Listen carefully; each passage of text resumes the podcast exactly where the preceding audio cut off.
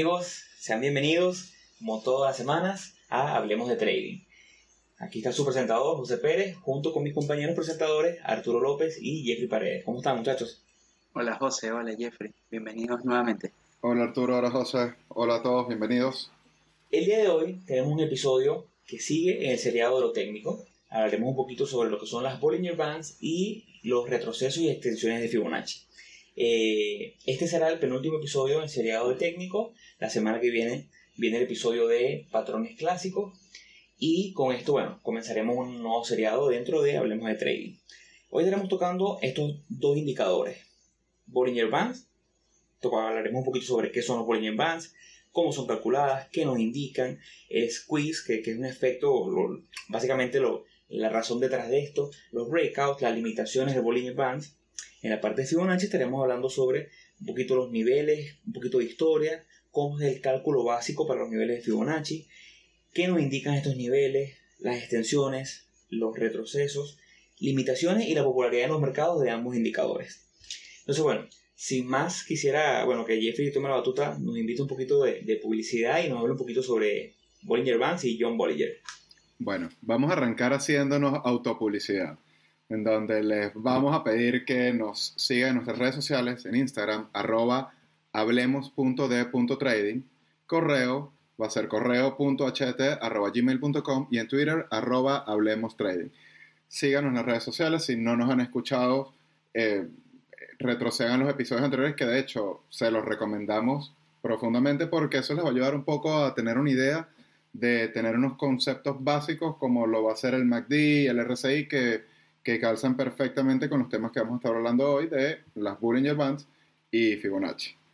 También vamos a hablar de temas de medias móviles que si regresan a nuestro episodio número, permíteme, el 12, ahí hablamos sobre medias móviles y esto le va a ayudar a tener una idea un poco más clara de ciertos puntos que vamos a ir tocando a medida que pasa la entrevista.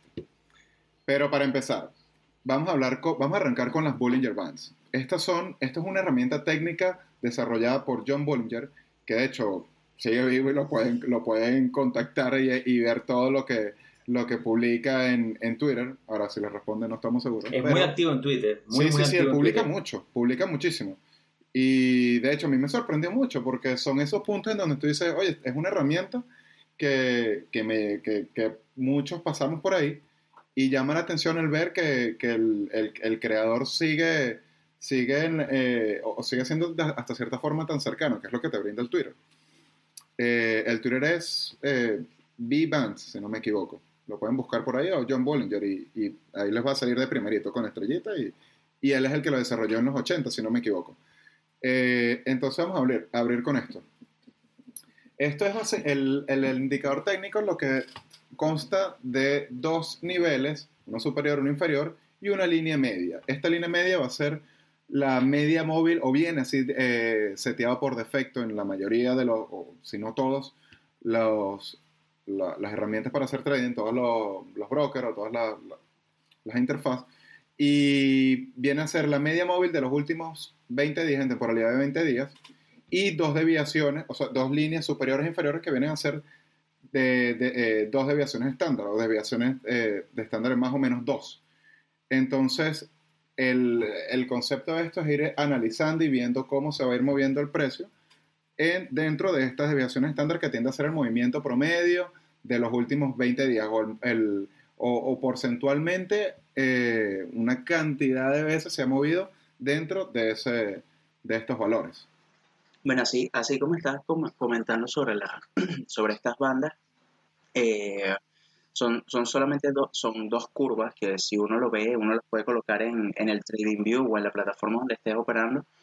Eh, son, son dos líneas que lo que hacen es que envuelven al precio eh, en, la mayoría de las veces y bueno, como, como tú comentaste, el, estándar que, en el que vienen es eh, la, media móvil la consideran de, de 21, de 20 periodos, dependiendo del, del programa.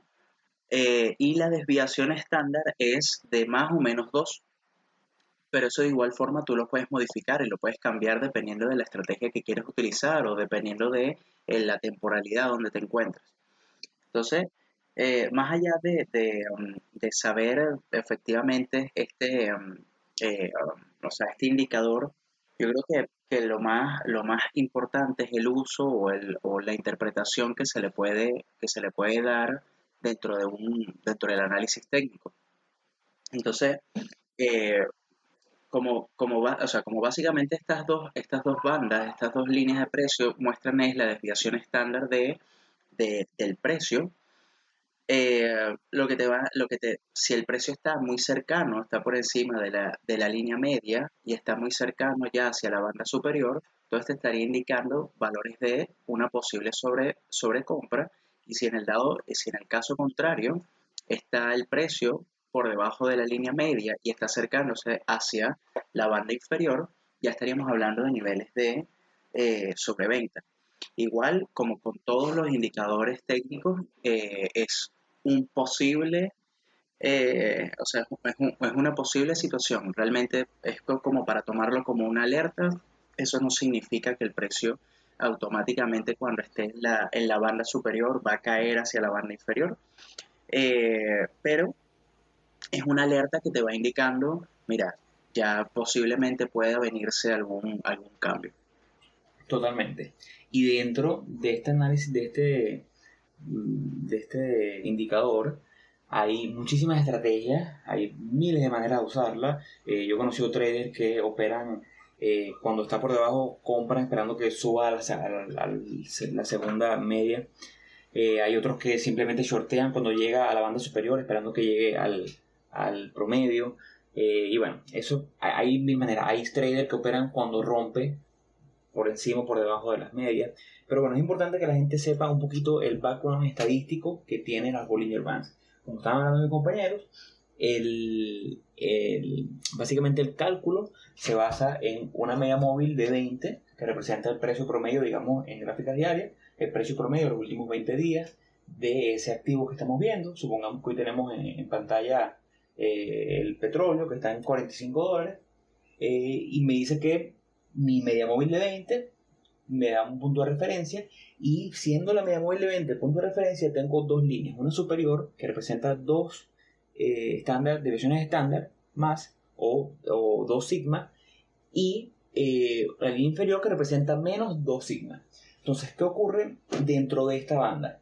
Por definición estadística, el 90-95% del movimiento del precio en cualquier momento se dará dentro de esas dos bandas de divisiones estándar.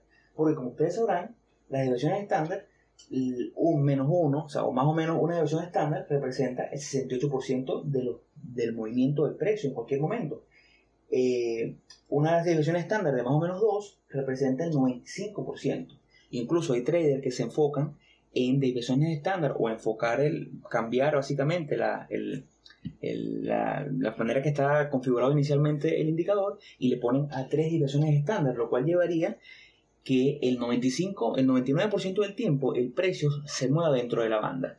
Pero entonces, esta es una de las estrategias que, bueno, si bien ustedes saben que nosotros no nos enfocamos en estrategias, pero para que lo visualicen, si tenemos el indicador basado en dos, más o menos dos desviaciones estándar, más o menos dos sigma, y eh, el 95% de los movimientos se dan dentro de ese espacio, es probable que cuando el precio rompa por encima o por debajo de, ese, de, esas bandas, este, estemos en presencia de un evento, eh, hablando a nivel estadístico, estemos en presencia de un evento más o menos 3 sigma, que representa un evento que solamente ocurre 5% de las veces, pero cuando pasa tiende a ser explosivo. Entonces, ahí es donde más o menos nos vamos, nos vamos moviendo estadísticamente la base del Bollinger Bands.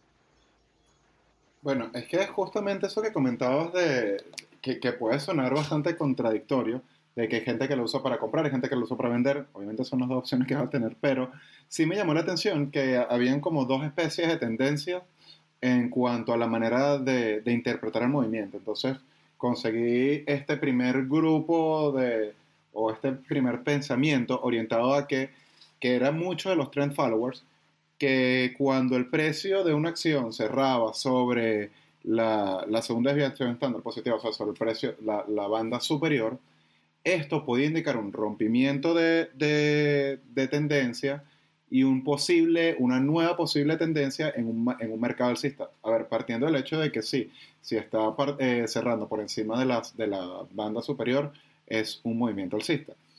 Entonces, esta gente lo tomaba como una como un indicador de que podía haber una nueva tendencia alcista y lo traían de esa forma.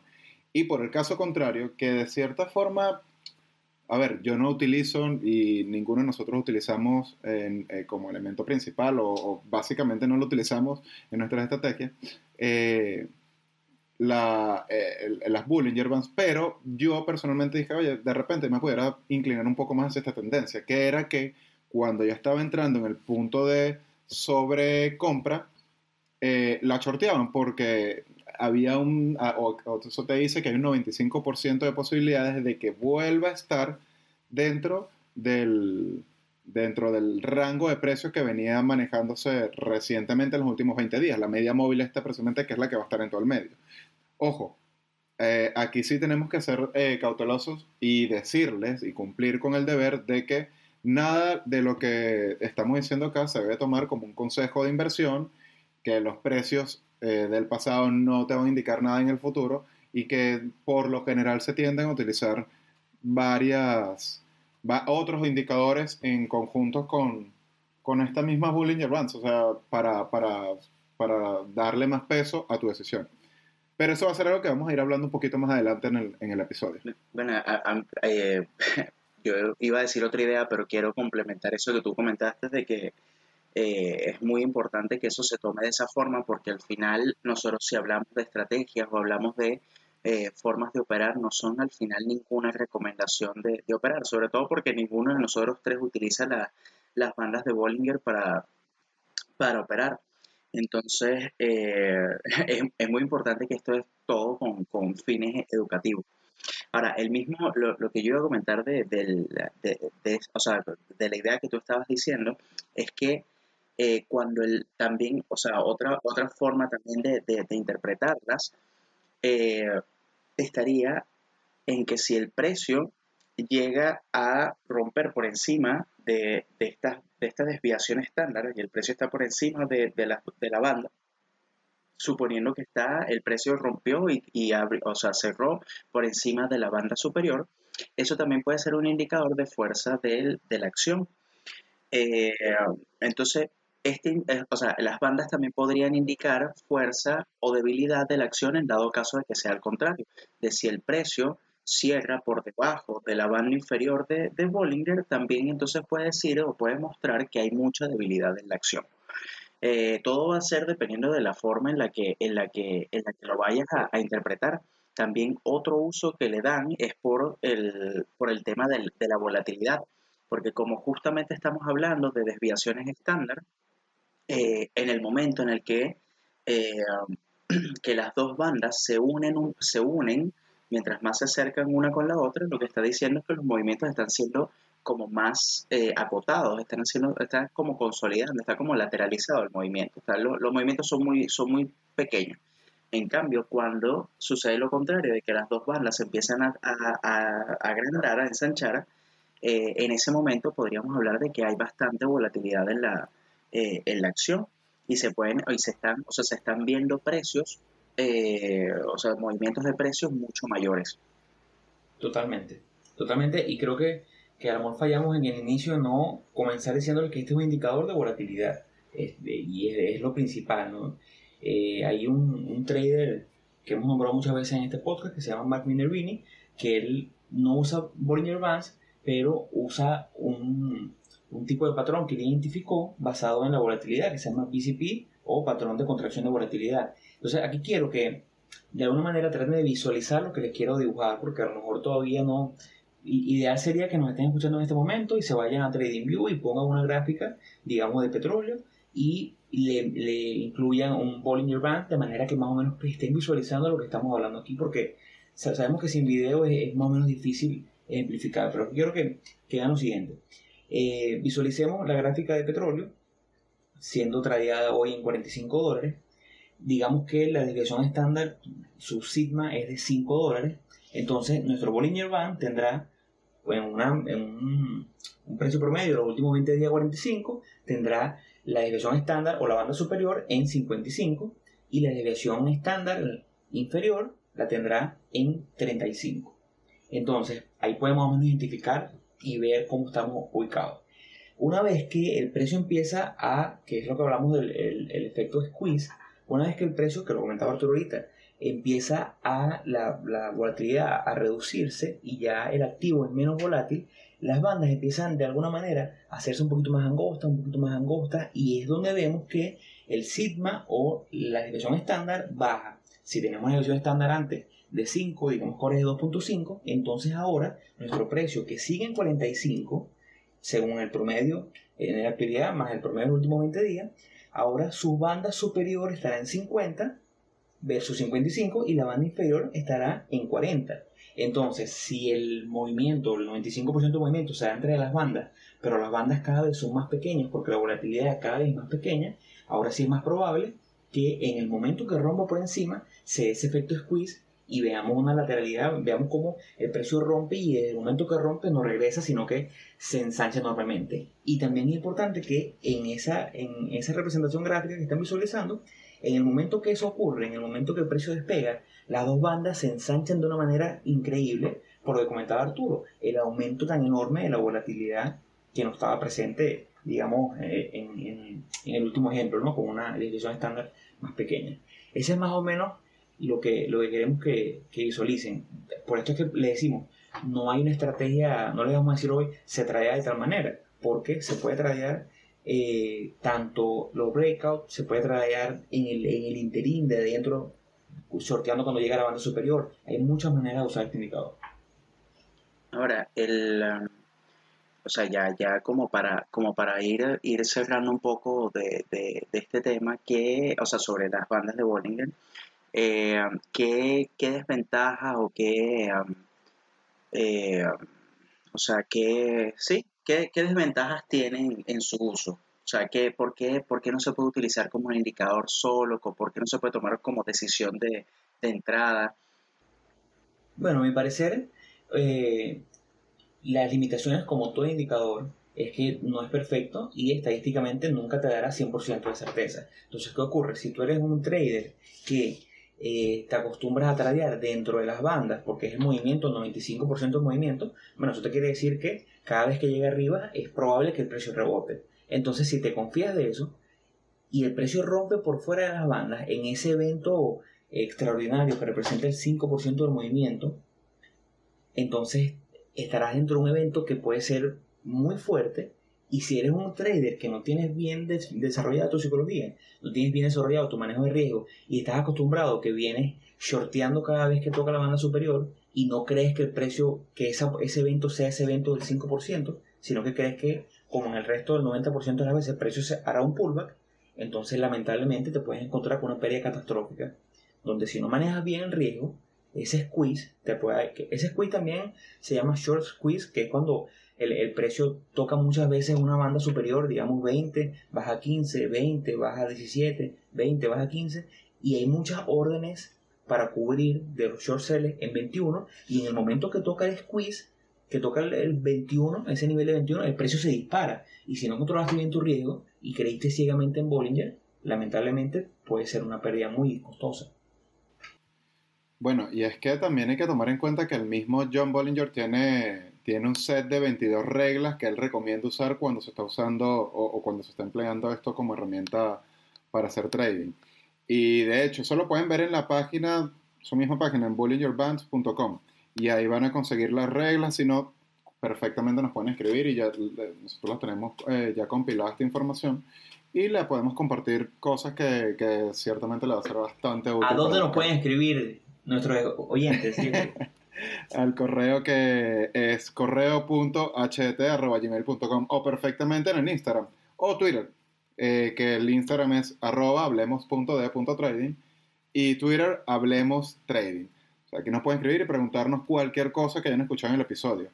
Y hablando un poco más de este John Bollinger, de este, este, del señor John Bollinger, él, es, él tiene la, la, la estrategia esta como marca registrada y tiene un fondo de, o tiene una empresa que se especializa en la, gestión de fondos, Bollinger Bank Management, y sigue activo, o sea, eso sigue funcionando en California y él es el dueño de todo lo que tiene que ver con Bollinger Bands.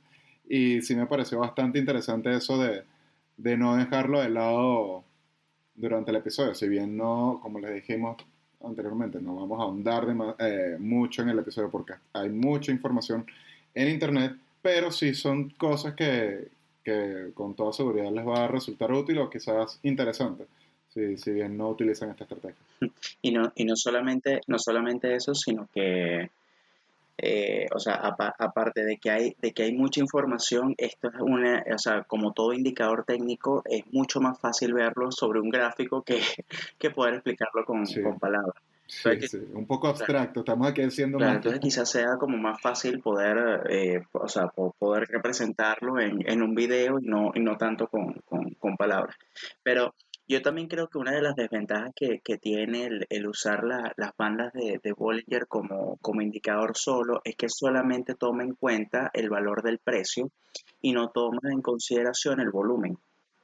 Entonces, eh, yo creo que es un muy buen indicador que si uno lo utiliza o lo combina con otros indicadores, eh, podría o sea, podría funcionar muy bien para tomar una estrategia de, de, cierta operación, dependiendo de, de, si a alguien le gusta o si alguien lo, quisiera considerar en su, eh, en su estrategia.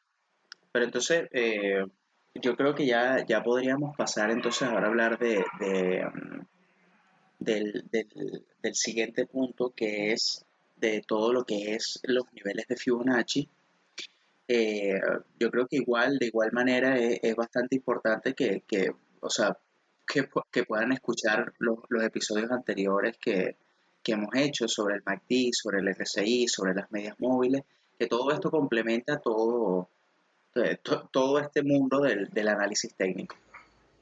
Totalmente. Todo, le recomendamos que si están llegando hoy este primer episodio que están escuchando, recomendamos que eh, escuchen desde el episodio 1 o por lo menos escuchen desde el primer episodio del seriado de análisis técnico, porque ven cómo eh, se ha venido incrementando un poquito la dificultad, por así decirlo. Aquí en Bollinger Bands, eh, uno de los elementos principales es una media móvil, y la media móvil ya la discutimos en el episodio número 12. Entonces, para que no se les saturen mucho, vayan a esos episodios. Y bueno, ahora venimos con Fibonacci. Fibonacci también es otro elemento, no sé si llamarlo indicador no, pero sí es un elemento que he usado bastante por muchos traders eh, y que es un elemento que ha estado en, en, en, la humanidad, por así decirlo, bueno, desde siempre, pero no fue sino hasta alrededor de 1700, 1150 eh, más o menos que el italiano Leonardo Pacino básicamente lo identificó.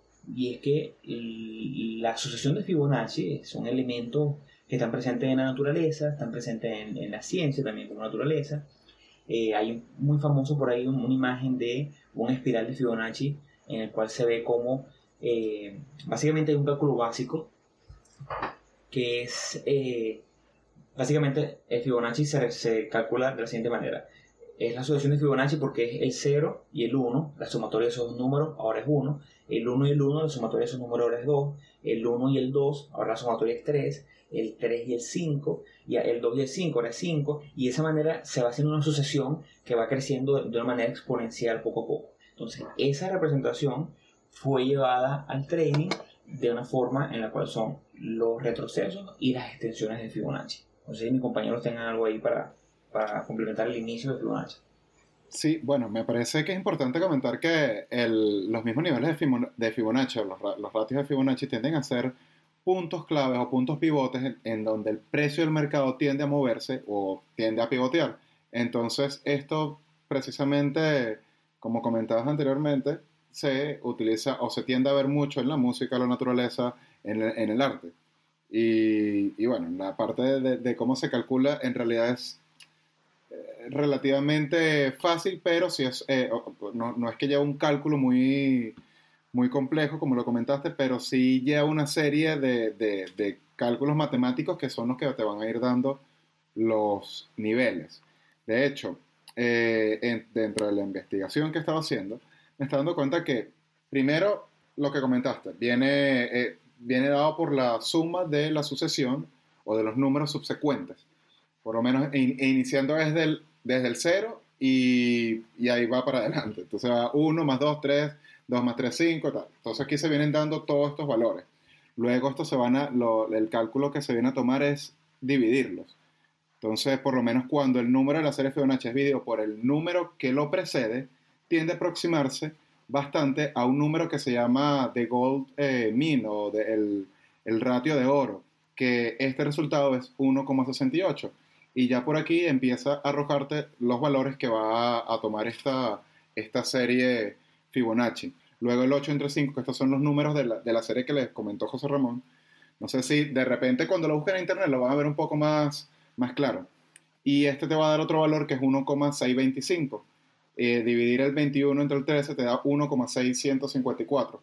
Y esto, todos estos valores, el, producto de todas estas divisiones tienden a ser muy cercanas, tienden mucho al, número que llaman el gold mean, el, el ratio de oro, que es 1,618. Bueno, con, con el tema de, de los niveles de, de, Fibonacci, obviamente todo, todo sale de, de, esta sucesión de, Fibonacci que, que, ya mencionaron ustedes eh, y no, no quiero volver a caer en, a ella. Lo importante, de todo, sí, lo, importante aquí de todo esto es que eh, sale este famoso número de oro que es como una, lo llaman proporción aurea, le tiene un nombre que Abre, que es justamente el, el, el 1,6618 que, que, tú estás comentando.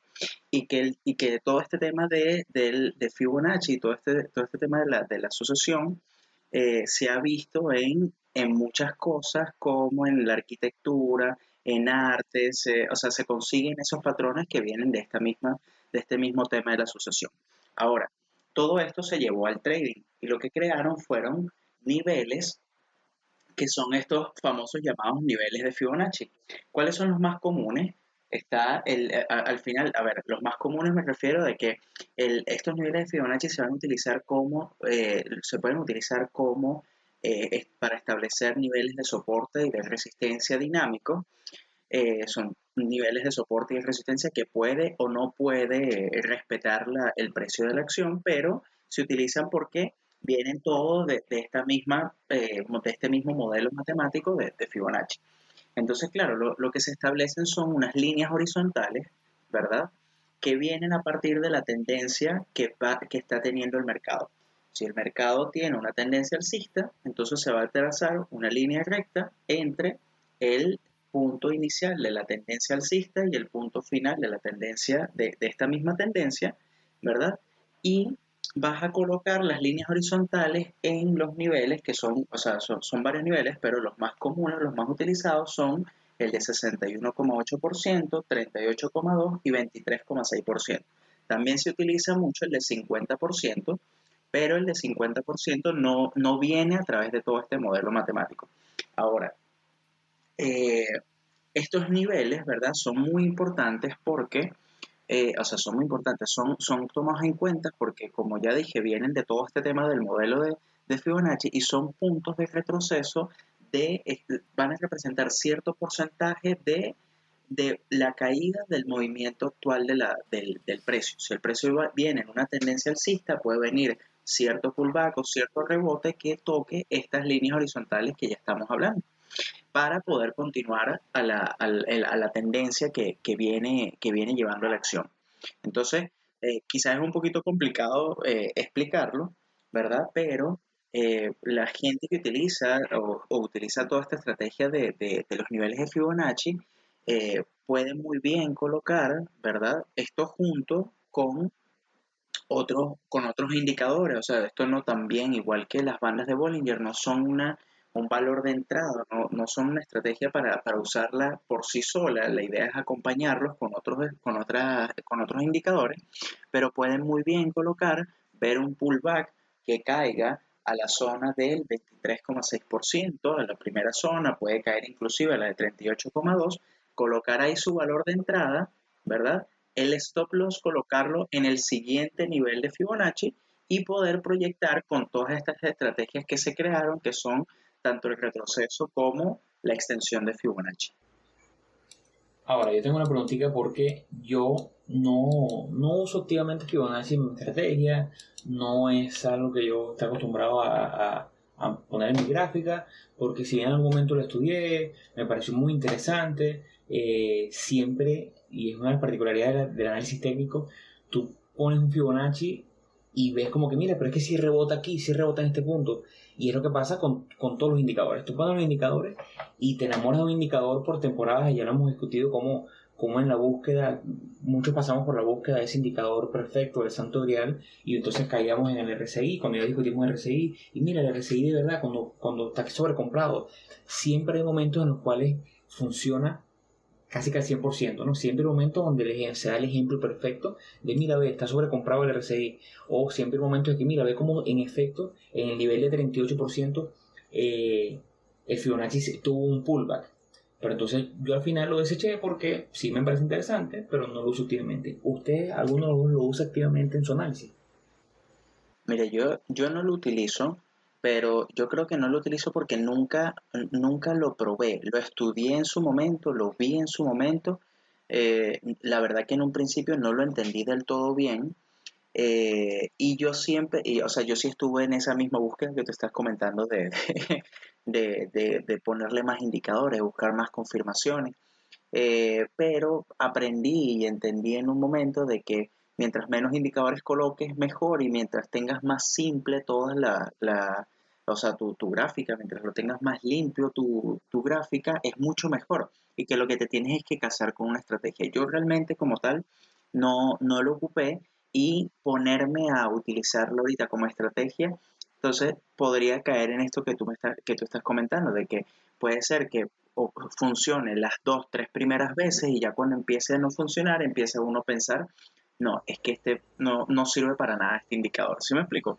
Entonces, eh, sí, sí, sinceramente no, no, Nunca lo apliqué, lo he visto en, en, análisis de muchas personas, lo he colocado yo en mis gráficas, pero para ver, para entenderlo, pero no, no, como, no como decisión de entrada, ni como utilizo otras cosas diferentes. Sí, de hecho, yo no sé si, si es algo que será mi perspectiva o qué, pero cuando empecé con el, el trading en, en criptomonedas, me llamó mucho la atención que muchas personas lo utilizaban.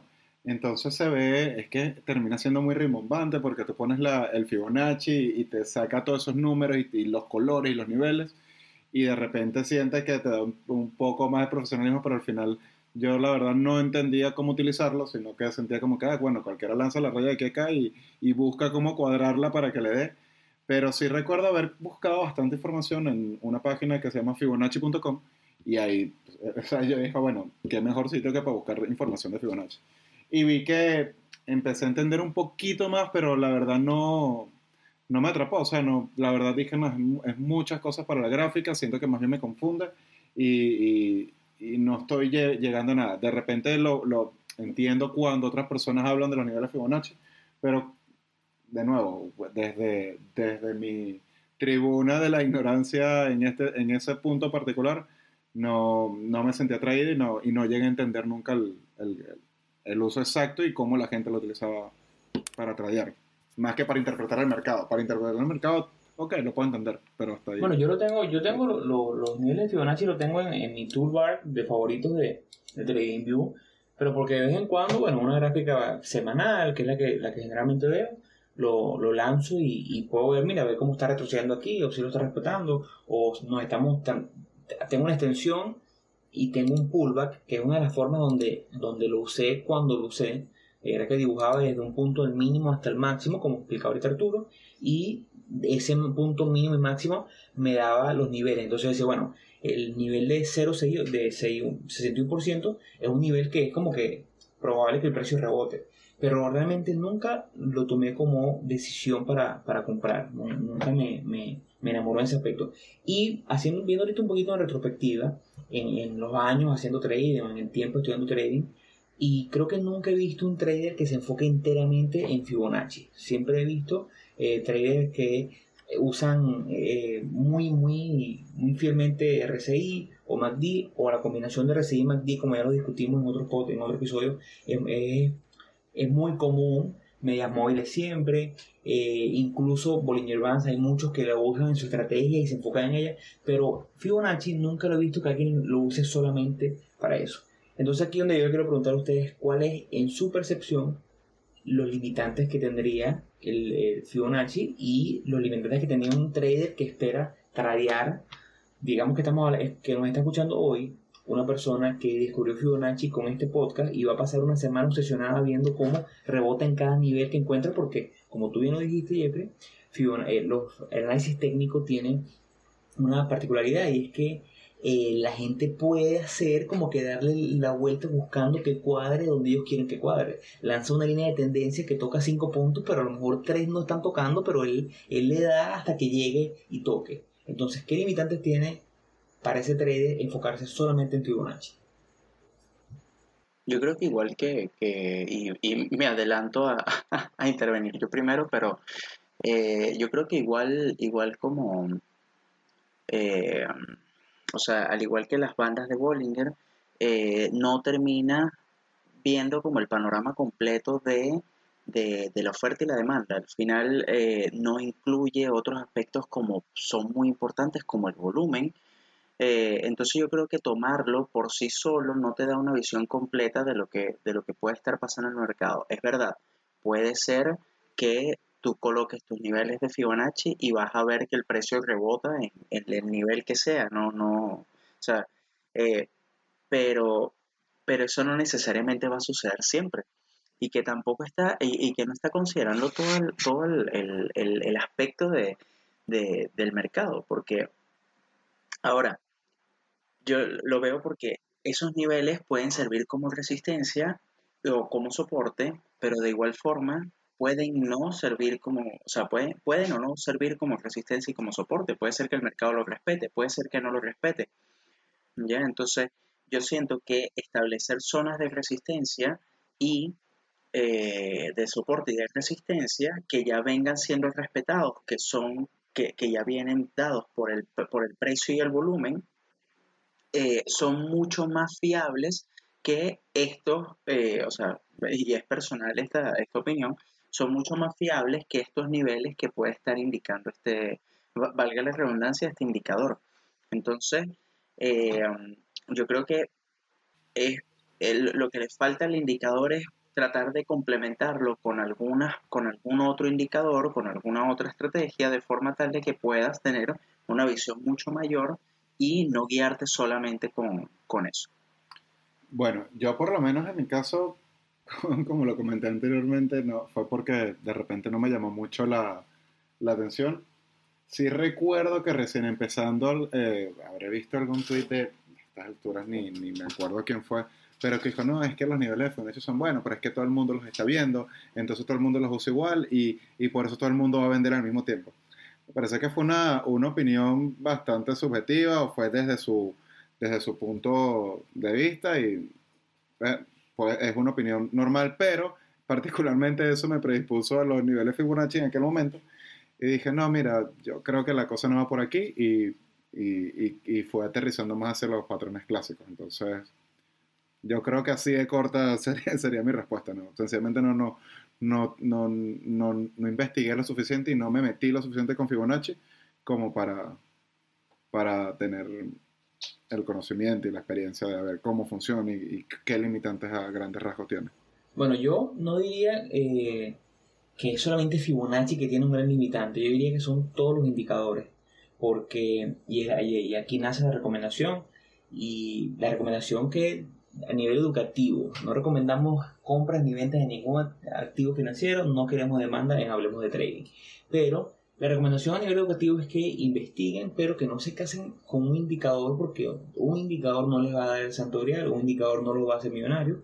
Y es cuando viene esa, esa, esa mentalidad de que, mira, conseguir el este es el indicador que sí. Entonces creas ese dogma en el cual no permites eh, una opinión contraria y vienen los errores. Yo creo que ningún indicador es infalible y confiar enteramente en un indicador, en un nivel de Fibonacci, en un Bollinger, en un RSI, es un, es un error fundamental. Y yo creo que con esto la, la, recomendación es que investiguen un poquito más, lean un poquito más y en el camino van a ver, porque es parte del, del, del camino, la redundancia de cada tren, en el camino verán cómo vas desechando una cosa, te va gustando la otra, vas agregando.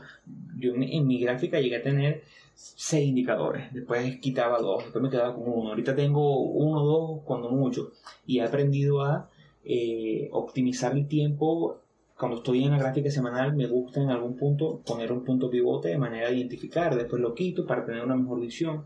Muchas veces me pasa que una gráfica que está desnuda me permite ver cosas que a lo mejor con todos los indicadores no puedo. Y bueno, esa es una recomendación. Ya con esto despedimos este episodio de eh, Bollinger Bands y Fibonacci.